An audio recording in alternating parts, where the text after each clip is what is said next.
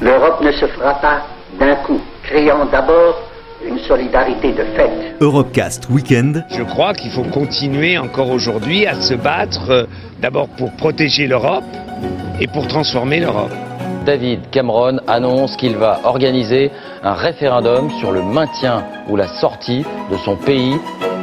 Sortir de l'Europe, c'est sortir de l'histoire. Sur Euradio. Ici, toutes les frontières s'estompent. Ici, tous les pays épris de justice et de liberté deviennent un seul et même pays, le pays des hommes. Il y a un vote protestataire parce qu'il y a de quoi protester. En choisissant Strasbourg, nous marquerons clairement qu'une ère nouvelle va commencer pour l'Europe. Présenté par Aurélien Frances. Europecast s'intéresse cette semaine au mariage parfois compliqué entre information et démocratie, à l'occasion du Forum mondial sur la démocratie organisé ce mercredi et jeudi à Strasbourg. La rédaction s'intéresse donc aujourd'hui à une première question de fond, l'influence des médias en période électorale. Pour pouvoir voter, les citoyens européens doivent être bien informés, et ce contexte particulier impose donc de fournir des informations impartiales aux électeurs, notamment sur les sujets d'actualité, mais face à la désinformation et à la mésinformation dans le processus électoral, notamment sur les réseaux sociaux, eh bien une menace pèse très clairement sur le résultat du vote, un sujet d'Aurélien Français avec la collaboration de Colin Orenbeck. Voter. En période de vote, les électeurs européens sont particulièrement attentifs au traitement de l'information, en particulier sur les sujets d'actualité. Le choix du sujet, de l'angle ou encore de la hiérarchie peut orienter leur opinion et il peut même directement influencer leur choix politique. Ségolène Frisk est maître de conférence en sociologie des médias et du journalisme à Rennes si à un certain moment on parle beaucoup du chômage, on parle beaucoup de la précarité, euh, on parle beaucoup des conditions de travail qui se dégradent, des délocalisations des choses comme ça, forcément, bon voilà, ça va impliquer, entrer en résonance de manière différente avec des positionnements politiques. Là, en l'occurrence, plutôt à gauche. Mais euh, si euh, à, l'opposé, les thématiques d'immigration, on a eu quand même un exemple sur une élection euh, où euh, l'agression d'une personne âgée euh, chez lui, euh, euh, juste vraiment juste le jour avant l'élection, ça a pu aussi attiser certaines peurs.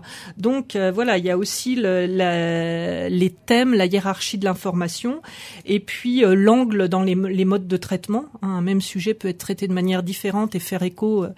et puis tout ça finalement par petites touches, contribue à construire la perception que les auditeurs, euh, téléspectateurs ou lecteurs ont de la société, de son évolution, euh, de ses enjeux. Et donc indirectement, c'est sûr que les médias euh, influencent à travers tout ça euh, les perceptions et donc indirectement euh, les choix politiques. Martin Lang coordonne le Conseil Quarter pour les affaires européennes, une organisation qui œuvre pour aider les citoyens européens à mieux lutter contre les peurs et la mésinformation. Et il pointe également du doigt lui aussi l'orientation idéologique de certains médias, mais ce n'est pas vraiment ce qui l'inquiète le plus. Il est au micro de Colin Orenbeck à Bruxelles. Il y a certaines parties des médias qui ont une perspective très fixe sur le monde, euh, une idéologie qui euh, est très visible dans leurs reportages. Et euh, on a vu au Royaume-Uni avec le Brexit, le résultat, le vote, c'était la conséquence des 40 ans de, de, de mauvaises informations et une journalistique très très partie prise d'un côté. Donc dans les élections, c'est important bien sûr, mais en fait dans les élections, il y a beaucoup plus de régulation sur ce qu'on peut dire dans les journaux et sur la télé. Mais ce qui m'inquiète le plus, on n'a pas encore appris à vivre avec ces nouveaux médias, les réseaux sociaux, les nouveaux moyens de communiquer avec la public. Mais à la fois, on a vu que en mai, tout le monde pensait que l'extrême droite allait avoir un résultat euh, fantastique aux élections européennes. Mais en fait, même s'ils ont euh, un peu gagné des voix, c'était pas le, le grand victoire que tout le monde craignait. Donc, j'ai quand même de la confiance dans la public européenne de pouvoir décider ce qui est vrai et ce qui est faux, ou ce qui est positif et ce qui est nocif comme information des fausses informations ou une vision tronquée, biaisée de l'information. C'est Golden Frisk. J'allais dire c'est aussi vieux que l'information, euh, en tout cas euh, médiatique, autonome, euh, telle qu'elle s'est développée à partir du milieu du 19e siècle. Donc il faut pas forcément tout penser de manière complètement comme une disruption ou, ou, entièrement nouveau. Il y a déjà aussi des, des dispositifs pour encadrer, contrer les, les fausses nouvelles. La diffusion de fausses nouvelles, donc pour des choses qui sont vraiment manifestes et qui pourraient avoir une influence directe. Mais après, c'est vrai que pour le champ de l'information légitime, lui-même, on en a vu des exemples ces jours-ci, n'est pas exempt de problèmes, de critiques. Et donc après, forcément, les gens, quand ils verront des nouvelles de ce même type mais fausses, finalement, ça contribue à la délégitimation du champ médiatique euh, dominant aussi. Euh, la lutte, euh, elle n'est pas que contre les fake news, elle est aussi pour une meilleure régulation et autorégulation de la, la production et de la circulation de l'information. Direction Malte à présent pour rejoindre par téléphone Arlène Désir en déplacement pour une journée de représentation. Ancien secrétaire d'État français en charge des affaires européennes, il est aujourd'hui représentant de l'OSCE pour la liberté des médias. Cette structure s'intéresse non seulement aux questions de sécurité politico-militaire, mais aussi sur euh, le fait que les 57 États participants respectent leur engagement en matière de droits de l'homme. Harlem Désir est donc chargé de veiller à ce que tous les États participants respectent leur engagement euh, concernant la liberté de la presse, la sécurité et la libre circulation des journalistes. Une mission pour le moins ambitieuse. Harlem Désir. C'est évidemment euh, difficile euh, dans un certain nombre de cas euh, parce que ces pays sont très différents, ont des, régimes euh, des situations politiques, économiques très différentes et que la région est, très grande. Elle va de, l'Asie centrale au Canada, en passant par tous les pays de, l'Union européenne, les pays des Balkans, un certain nombre d'autres pays européens qui ne sont pas membres de l'Union européenne mais qui sont membres du Conseil de l'Europe, par exemple l'Ukraine, la Biélorussie. Donc euh, nous essayons de, faire en sorte que d'abord un certain nombre de règles, de principes auxquels ces États sont engagés soient respectés. Euh, et à chaque fois qu'il y a des problèmes, nous intervenons à la fois auprès des autorités, mais euh, aussi en, lien avec les organisations de journalistes et les organisations de la société civile. De quelle manière vous intervenez justement auprès des gouvernements? Vous faites des recommandations? Comment, comment ça fonctionne? Dans le mandat qui m'a été confié par les 57 États participants, j'interviens d'abord au, titre d'une fonction d'alerte précoce, c'est-à-dire que dès que nous sommes euh, informés d'une attaque contre un journaliste ou de la fermeture d'un média ou de, menaces qui euh, visent des journalistes et qui n'ont pas fait l'objet de la part des autorités judiciaires ou de police d'un traitement adéquat pour assurer la, la sécurité, la protection des journalistes, nous intervenons par les voies diplomatiques auprès du gouvernement euh, concerné. Nous pouvons aussi intervenir auprès de l'ambassadeur de ce pays à Vienne, où est le siège de, l'organisation. Et euh, nous faisons 400 interventions euh, par an sur des cas particuliers. Nous pouvons aussi rendre public ces interventions, ce que nous faisons assez souvent. Et par ailleurs, nous intervenons aussi pour assister les États dans leurs réformes législatives lorsqu'elles ont un impact sur le secteur des médias. Nous envoyons des experts. Euh, moi-même, je rends visite euh, aux autorités de, ces pays. Nous travaillons à la fois avec le gouvernement au stade, quand cela est possible, de la préparation euh, d'un projet de loi qui peut, par exemple, concerner le secteur audiovisuel ou indirectement avoir un impact sur la liberté d'expression et la liberté des médias. Par exemple, quand sont réformées des législations sur la diffamation, des, des, législations qui peuvent concerner la régulation d'Internet, par exemple. Et puis, euh, nous travaillons aussi avec les parlements euh, en essayant d'amender les lois pour euh, faire en sorte qu'elles soient en conformité avec les standards internationaux en matière de liberté d'expression et de liberté de la presse. Comment définissez-vous la liberté des médias? La liberté des médias, d'abord, elle est définie, par un très grand nombre de, de textes internationaux. Elle découle, du point de vue du droit international, d'un principe, d'un droit fondamental qui est la liberté d'expression. Mais la liberté des médias euh, concerne évidemment l'activité euh, des médias, l'activité des journalistes, elle concerne aussi l'accès à l'information. Et en gros, euh, c'est le droit de, rechercher des informations, de les publier, de les partager, et toutes les conditions qui doivent permettre à des médias, à des, des journalistes, qu'ils aient d'ailleurs ou non le statut de journaliste, de pratiquer les activités qui vont leur permettre de faire cela. Donc, euh, quand nous intervenons et quand nous mettons en œuvre le mandat, nous prêtons beaucoup d'attention à l'environnement à la fois de, la sécurité physique des journalistes, car c'est un des principaux risques auxquels sont euh, aujourd'hui confrontés euh, les journalistes dans de nombreux pays. Ce sont les, menaces physiques, les attaques, les pressions, mais aussi à la sécurité juridique, à l'environnement juridique.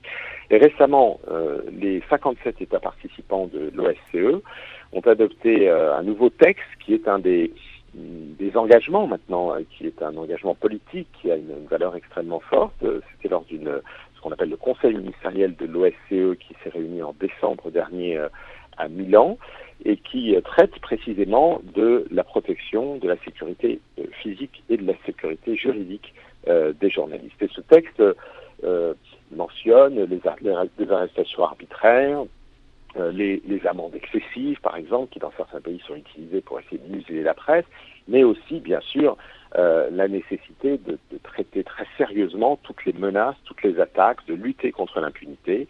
Et là, je veux vous dire que c'est un problème très sérieux parce que euh, dans 85% des cas d'attaques contre des journalistes, d'attaques meurtrières, au cours des 25 dernières années dans l'espace OSCE, il y a eu une forme d'impunité, soit qu'aucun des tueurs n'ait été arrêté, soit que des tueurs aient été arrêtés, mais pas ceux qui avaient euh, été les donneurs d'ordre, qui avaient été euh, les organisateurs réels de l'assassinat euh, de journalistes.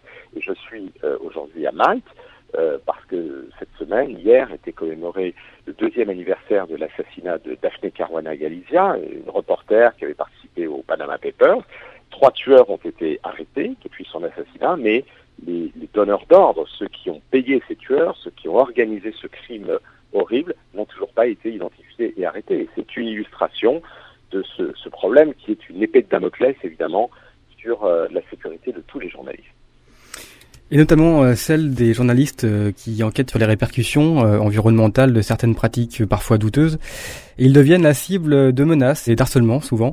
c'est assez nouveau ce genre de pression, non?